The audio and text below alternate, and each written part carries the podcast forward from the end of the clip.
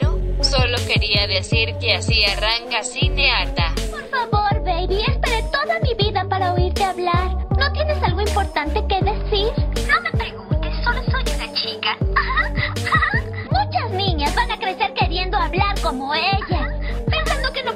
Que adornos cuya única meta en la vida es verse bonitas, casarse con un rico y pasar el día en el teléfono hablando con sus igualmente vacías amigas de lo fantástico que es ser bonitas y conseguir un esposo rico. Cinearta.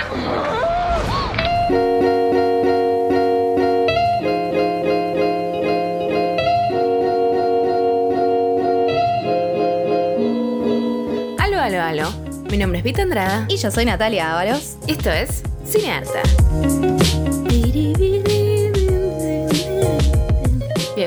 Olu. Buenas. Buenas, ¿Cómo buenas, va? buenas.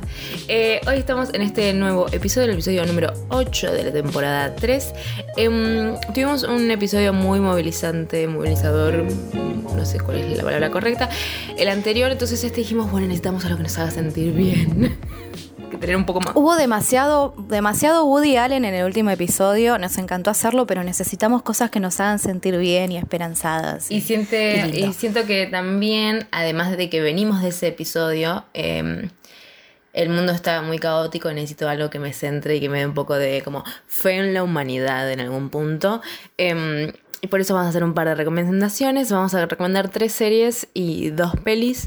Eh, ¿Arrancamos? Yes.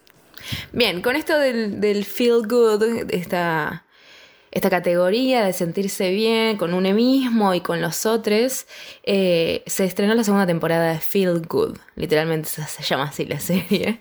Eh, Sentite bien, guacha. Exacto. Em, yo ya hice review de eh, Feel Good en el spin-off, en nuestra primera parte de la cuarentena, digamos, pero ahora salió la segunda temporada. Y son esos tipos de contenido que recomiendo que eventualmente te sentís mejor porque sentís que estás acompañando el proceso eh, psicológico y de vida y de experiencia del personaje de May y de su novia, eh, pero comprendo que tal vez no es para todos. Por eso lo único que voy a decir es, vean, o sea, si les gustó Feel Good 1, que es medio como triste, porque nada, habla de un par de trigger warnings, tipo de adicción y salud mental y qué sé yo. Eh, si les gusta ese tipo de series, a mí me hace sentir bien ese tipo de series, pero comprendo que no es para todos. Ahora, terminando, que nada, vayan a ver Feel Good 2 porque está divina la segunda temporada, voy a mi primera serie, que es una serie que se llama Zoe's Extraordinary Playlist o la playlist extraordinaria de Zoe. Es eh, una serie que tiene dos temporadas actualmente. eh, que tiene la chica de protagonista es eh, Shane Levy, que no sé si la van a ubicar. Vos Nat, veías Suborgatory. Sí, la tengo de Suborgatory, claramente. Es una chica, es, es Suborgatory era tipo un programa red, de- no me acuerdo si era tipo de Warner o de Cinecanal, no me puedo acordar, pero era muy de la tele a las 3, 4 de la tarde. Eh, una piba pelirroja, chiquita.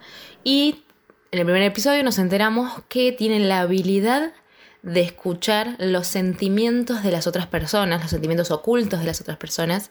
¿Pero por qué?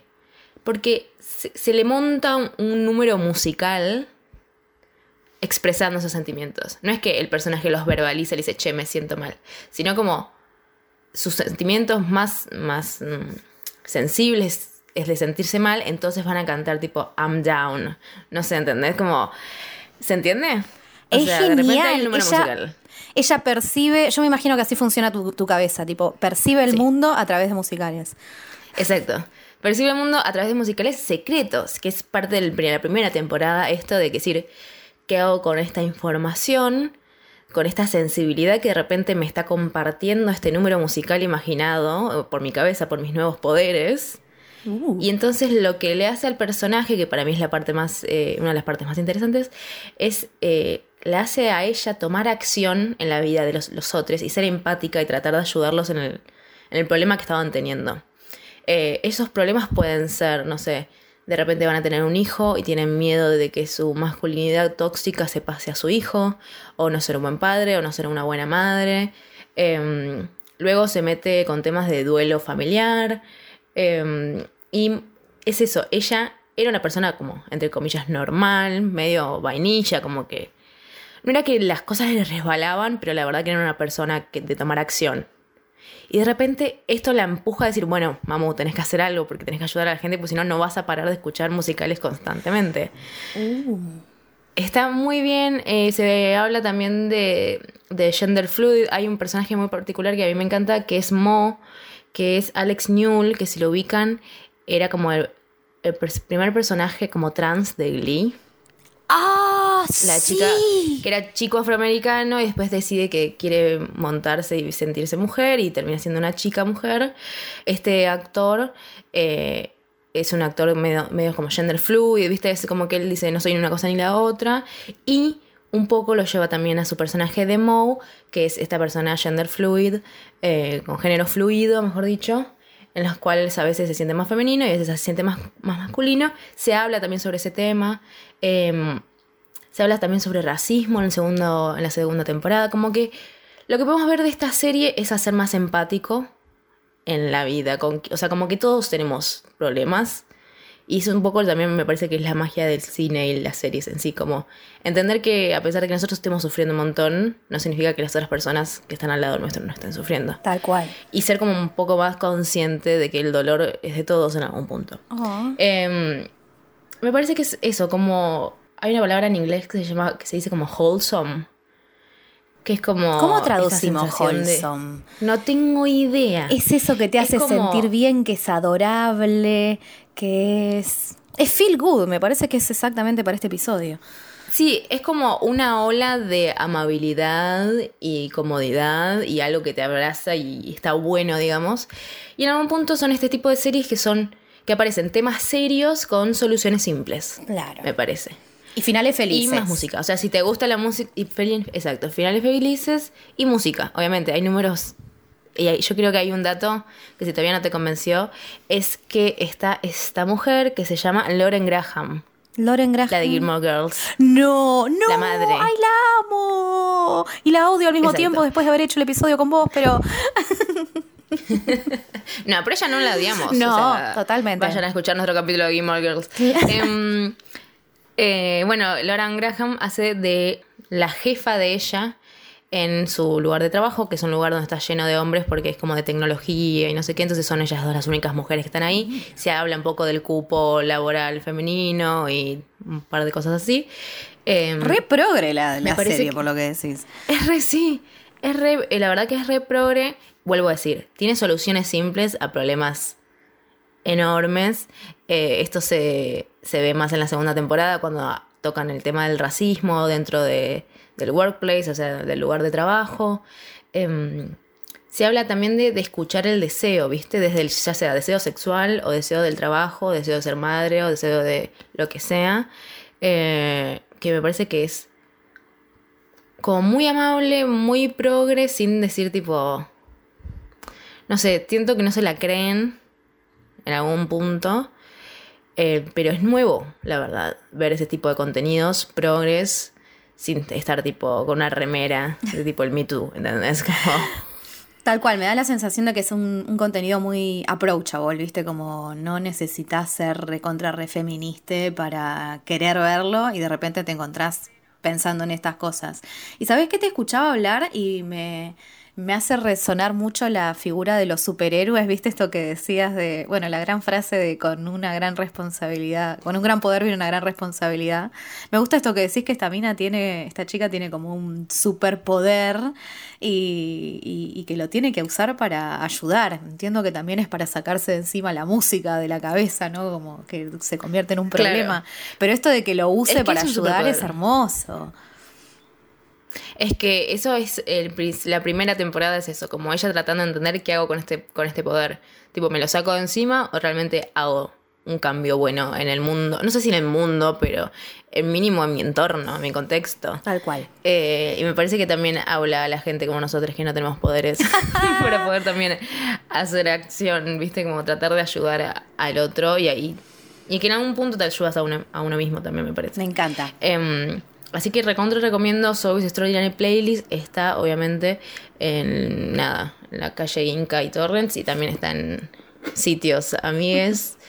Em, Y la tercera temporada tendremos que ver si tenemos tercera temporada. Mm, me encanta, me encanta esto de los superpoderes, este, porque bueno, yo les traigo también una película sobre niñas, niñas superpoderosas, pero que no tienen superpoderes, sino que simplemente quieren hacer un bien en este mundo. Vamos a hablar de una película de mi década favorita, ¿de cuándo, chicos? ¿De cuándo? De los años 90. Porque les traigo una película para niñas, obviamente, porque se llama La pequeña princesa. A Little Princess. Pero no se equivoquen, año 1995 teníamos una película supuestamente sobre princesas que no trata sobre princesas. Es simplemente una niña que vive en la época de la Primera Guerra Mundial, que termina en un internado porque su padre se va a pelear. Este, y bueno, la podemos ver básicamente sobreviviendo en ese internado, al principio eh, siendo parte de las niñas ricas que son hospedadas en ese lugar y después cuando su padre supuestamente muere termina siendo parte de las criadas, ¿viste? Las que trabajan para la institutriz que es recontra re mala. Este, y si era un poquito mala con las nenas ricas, imagínate que cómo se pone de mala cuando la nena termina trabajando para ella. Suena como un bajón, ¿no? Qué bajonazo. Suena un bajón, sí. Pero bueno, Tomemos en cuenta que obviamente entra dentro de esta secuela de secuencia de películas donde las niñas son huérfanas y hay mucho drama, pero también nos permite conocer a este personaje Sara que a mí me encantaba, pensar que yo en ese momento tenía 10 añitos y tenía todavía esta idea, ¿viste? De que nada, esta cosa virginiana, ¿no? De que tenemos valores y que queremos defenderlos a lo largo de nuestra vida y que es importante ser honesta y ayudar al otro y demás. Y yo me encontré con esta chiquita Sara, que no solo es buena con todo el mundo, sino que ayuda a todas. Encontramos eh, algo que me parece muy interesante, que es casi interseccional esta chica, ¿viste? Como que entiende todo a sus 10 añitos, entiende que hay, hay que ser buena con, con la chica que trabaja para nosotras, que es de color y eh, hay que ser buena con la chica que es bully, porque si la chica que es bully es mala es porque le pasó algo malo. Tiene constantemente esta idea muy romantizada de que somos todas princesas, pero que en realidad viene a hablar un poco de la cuestión de clase, ¿no? Como de por qué tenemos que ser princesas. Todas las niñas somos princesas y tenemos derecho a una, vida de ensueño y a, y a conseguir las cosas que queremos. Este. Y bueno, la verdad es que me la volví a ver ahora ya tan grande, ¿viste? Y, me acuerdo de esas, de esa sensación de, de, sentir que queríamos cambiar el mundo, ¿viste? Esa cosa de 10 años y sentir que, que, está bueno ser una niña que lee y que usa su imaginación y que no se deja apabullar por los que dicen que tenemos que ser otra cosa. Eh, la verdad que me hizo acordar a, a esa sensación y cómo quizás a través de los años la perdemos, ¿viste? Como que de repente los blancos y negros se vuelven grises, eh, hay que ser honesto, pero a veces las mentiritas blancas son necesarias y no me gustan los, los que piensan cosas horribles y racistas y demás, pero al final entendés un poco de dónde vienen y por qué llegan ahí. Bueno, pero al final me encontré nuevamente como esta niñita de 10 años pensando, chicos, es mucho más simple, es blanco y negro en última instancia, más allá de que después la vida te, te, te, lleva a tratar de encontrar otras estrategias. Pero, no sé, me, me gustó reencontrarme con esa nena que piensa que es tan simple como dar el ejemplo, que hay que hablar, que hay que decir las cosas con que hay que decirlas, que no hay que dejarse apabullar. Y me hizo sentir tan bien. bueno, y ahora volviendo a revisar, veo que está dirigida por Cuarón, algo que yo no estaba al tanto en ese momento. Quizás lo recuerdan de películas como Gravedad y Roma, un poema del cine, como quien dice. O la de Harry Potter. La tercera de Harry Potter. No me. Mirá, ves que vivo, vivo en un Que es la mejor de Harry Potter. ¿En serio? Ay, me Esas sí que son películas feel good. Todas las sagas. Bueno, Cuarón, un muy buen director, la verdad, está muy bien, pero lo que me llama la atención es que se ve que siempre tuvo plata para hacer sus producciones, porque acá podés ver lo más lindo de la película que les estoy hablando son los eh, la, ropa, los escenarios, hay mucha guita puesta ahí adentro, linda luz, lindo todo. Te felicito, Cuarón, la verdad que quien pudiera trabajar como vos. Este podcast te felicita. No sé si te va a hacer algo en tu vida, pero este podcast te felicita. Te envidia, te envidia más que felicitarte. Me encanta. Eh, sí, si ustedes pudiesen ver la cara de Nat eh, justamente hablando de esta película y como de repente se le recuperan todos los valores que tenían de niña y se les hace físico en el cuerpo en una sonrisa, eh, es muy tierno. Sí. Pasamos, ¿querés a la siguiente? Yes. Dale. Yo voy a recomendar eh, una serie que salió hace poco, se podría decir, que se llama Ted Lasso. Eh, como puntapié de esto, en mi pareja, arroba guion bajo Facundo Tapia, em, hizo una nota para 50 milímetros noticias, que es una red que entre muchas cosas de actualidad y qué sé yo, entre muchas cosas, Facu se encarga de las reseñas de cine y de series y agarró esta serie que yo la venía escuchando pero no le di pelota porque dije de fútbol. Más sí, van a ser un par de personas pateando una pelota que me puede llegar a interesar. Bueno, y ahí es donde me agarraron. porque esta, esta serie tiene una temporada eh, ya está, creo que ya está confirmado que va a haber segunda y tercera. Está este chico que es eh, Jason Sudeikis, no sé si lo ubican, que es muy de comedia yankee. Em, básicamente, para que sepan de qué es la historia, es un entrenador universitario de fútbol americano que de repente en Inglaterra lo llaman para que sea el coach de... Eh, el coach, el entrenador de fútbol, fútbol, nuestro fútbol, de un equipo de, de ligas mayores, digamos. Eh, como importante y de repente se tiene que aprender básicamente un nuevo juego, eh, otra, otra cultura, otras reglas. Em, y es básicamente eso. Eso sería como simplificado, ¿no? De qué se trata. Em, pero mm, lo más interesante es tal vez de, de, esta serie Ted Lasso, tanto como la anterior que yo mencioné, que es Soy's Extraordinary Playlist, es que son feministas y progres sin tener que hablar de un Me Too o hablar de, no sé, una situación de abuso o hablar de lo que sea, ¿entendés? Sin tener que profundizar en una temática para poder decir que son feministas, sino que los personajes llevan las acciones feministas a un objetivo de la serie, digamos. Por ejemplo, tenemos al personaje este que es de Ted Lasso, que es el, entrenador, que como que es muy loco, porque me parece la primera vez que veo tipo un personaje masculino de un hombre cis hetero sensible con la gente de su alrededor y sensible con sus propias emociones. Como. Oh, por Dios. Como consciente de que sus acciones importan a los otros y cómo él se siente con esas cosas. Eh, sin que su, masculinidad sea frágil, ¿entendés? Como. Y comprendiendo que otros hombres no son así y tratando de a poquito tratar de pincharlos de alguna manera para que puedan empezar a sentir emociones y que está bien sentir emociones, particularmente en este contexto y entorno que es el fútbol. Es fútbol y, a ingleses además. Entonces, me parece que eso es lo, que es para destacar eh, desde una visión cineartesca.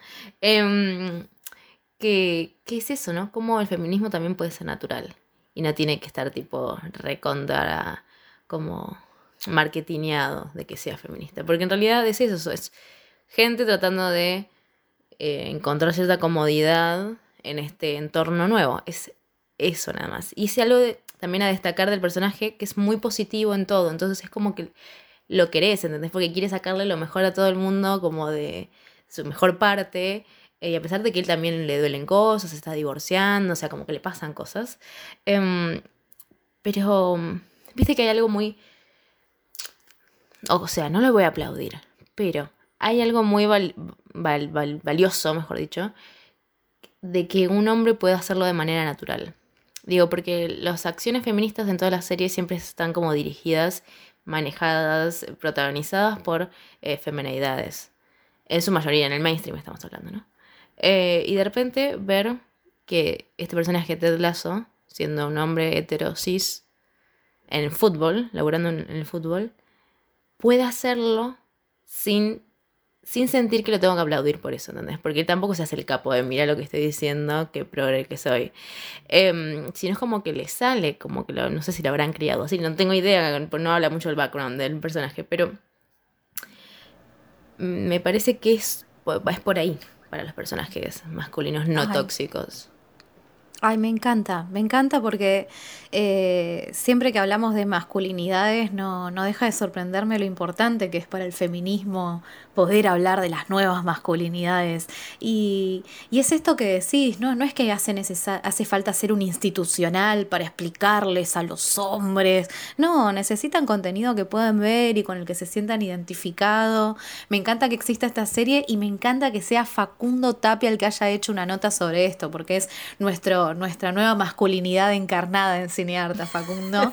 y, este, y, creo que él mismo encarna esto, esto mismo que estamos hablando. Lo, lo, que más queremos de las nuevas masculinidades es que se puedan hacer cargo del diálogo que hace falta entre los hombres, ¿viste? Y esto que me decís de que él mismo trata de, de pinchar, a ver a, los otros como para, para, tratar de hacerlos recapacitar, como quien diría, es exactamente lo que necesitábamos, chicos. Arremánguense y empiecen a hablar entre ustedes y abrácense, loco. Sí, y más en, la situación de, gente que solamente habla de fútbol y que son valiosos porque saben jugar con una pelota, ¿entendés? Como, Tal eh, cual. Me parece Imagínate las nuevas masculinidades en la nueva barra brava de Chacarita. bueno, de hecho, hay una hay un par de escenas, tipo, donde los barra bravas, tipo, obviamente, como al equipo le está yendo mal porque este chabón eh, daba, o sea, trabajaba del otro tipo de fútbol, del fútbol yankee. Eh, y de repente viene y no sabe hacer nada y empiezan a perder, qué sé yo, y los barra, los barra bravas o los hinchas eh, están re enojados con él y le dicen de todo y de repente todos se encuentran en el mismo bar y con el paso de los capítulos lo empiezan a querer y entienden como que es un humano también y que puede tener errores. Oh. Entonces como que tipo humanizó a los hinchas, ¿entendés? Y los, los hinchas lo humanizaron a él como entrenador. Em, me encanta. Me parece que nada, ahí sí, ahí sí, la serie es consciente de lo que está haciendo y por eso también hace esos chistes. Em, pero me parece que, es la primera vez que veo esto. Como en una serie que para colmo ganó millones de premios porque esto está muy bien. Eh, él me parece que es el centro de todo, claramente. Em, me parece que nada, yo la vería. O sea, posta si se quieren sentir bien, no hay nada dramático. O sea, es la vida misma y él es, es como un oso, un osito feminista divino eh, muy tierno. Eh, y así me encanta. Sí, y además en, la, vida real estuvo casado con Olivia Wilde y tiene una relación re linda. Sí, claro, Olivia Wilde, que es la directora de Booksmart y que parece que ahora está saliendo con Harry Styles y yo estoy que me muero. Bueno, oh, oh, me muero, me muero, me estoy calentonando de solo pensarlo. Eh, recomiendo mucho entonces que vean Ted Lasso, que también vean la nota que está en 50 milímetros noticias eh, de Facu, en guion bajo Facundo Tapia, también la pueden ver, eh, para que también vean su punto de vista. Me parece que es eso, la pueden ver en cualquier lado, está en todos lados básicamente, no está en una plataforma particular porque es de Apple, excepto que tengan la plataforma de Apple, no sé quiénes son, ricos. Em, así que nada, esa, esa es mi última recomendación de series y Nati tiene algo más para recomendar. Tengo una más, una última, una película argentina. Bueno, esto de Feel Good, ¿no? Eh, algo para sentirnos bien. Eh, yo encontré una película que se llama Escuela de Sordos, una película eh, argentina del 2017 eh, y que es exactamente lo que se vende, ¿no? Es una escuela de sordos muy chiquitita en la provincia de Córdoba y donde conocemos básicamente a la espina básica de, esa institución, que es la maestra que se ocupa de ayudar a los, a los estudiantes a que puedan eh, aprender lenguaje de señas y reintegrarse a la comunidad y, demás. Para empezar, me encanta que está dirigida por una directora, eh, Ada Frontini, una directora argentina que de hecho tiene una carrera muy zarpada en muchísimas producciones argentinas, pero me encanta porque ella fue fotógrafa, fue cámara, corrección de color, director, producción. La verdad es que te pones a ver su, su carrera y es de esas personas que estuvo en todas porque se ve que como nosotras les encanta, le encanta el cine. Este, y lo que tiene de lindo esta, esta película es que la podés ver sin saber lenguaje de señas. A mí, eh, yo no conozco el lenguaje de señas, no lo he aprendido, pero eh, mi hermana, que es una grosa, lo ha hecho, ¿viste? Se, se enteró que había un familiar que tenía un problemita ahí y se fue a hacer el curso. Y la verdad es que es súper interesante conocer esta comunidad, es una cultura aparte, es muy interesante poder ver cómo el lenguaje moldea la forma en que interactuamos y ver a esta docente que pone el alma no solamente para que los chicos aprendan el lenguaje de señas, sino para que se puedan realmente integrar. Implica que es una mujer que está muy metida con, con la comunidad, tanto adentro de la escuela como afuera. Ella también tiene familiares que son hipoacústicos y, y la verdad es que es eh, enternecedor ver ese trabajo cotidiano día a día. Yo sé que puede parecer un documental muy costumbrista y súper aburrido, pero te juro que empezás a cazar lo que están diciendo sin necesidad incluso de la traducción y es hermoso. En ese sentido también aprovecho para mostrarle otras dos películas. Primero, La Tribu del 2014, que es una película ucraniana, también en una institución para chicos que aprenden lenguaje de señas y no tiene un subtítulo, chicos. Es una película hermosa, esa ya es de ficción y es esto que te digo, increíblemente empezás a entender lo que están diciendo y empezás a incorporar el lenguaje solamente de permitirte estar ahí. Y ni hablar de The Sound of Metal, película súper galardonada del 2019, también sobre un chico que pierde eh, la audición y cómo se integra esa comunidad. Ay chicos, si hay algo lindo que me hace sentir bien, que me hace sentir feel good, es esto de poder aceptarse uno mismo como es y tratar de generar comunidad, me parece hermoso. Así que acá tienes algo lindo, así, chocolatito dulce que te hace llorar un poquito rico. el, el nombre que me trae el chocolatito dulce. Em, así que acá llegamos al final de este episodio, así como feel good, de, para que te sientas bien en este mundo de mierda. Recordamos entonces qué son las cosas que recomendamos. Yo recomendé la segunda temporada de Feel Good, Zoe's Extraordinary Playlist y Ted Lasso. Y Nat recomendó La Pequeña Princesa, película del 95 y Escuela de Sordos, documental argentino. ¿Vamos cerrando por hoy? Vamos cerrando, chiquis. Los queremos, les queremos mucho. Oh. Cuídense. Se extraña tanto estar acá.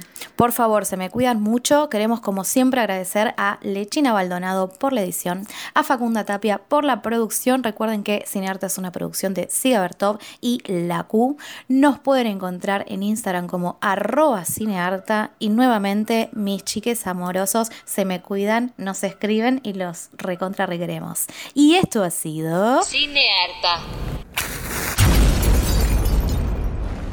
Y he estado con buenas personas, muy buenas personas, y me acostaba a su lado y me sentía súper inquieta. Cuando me acuesto a tu lado me siento como relajada y tranquila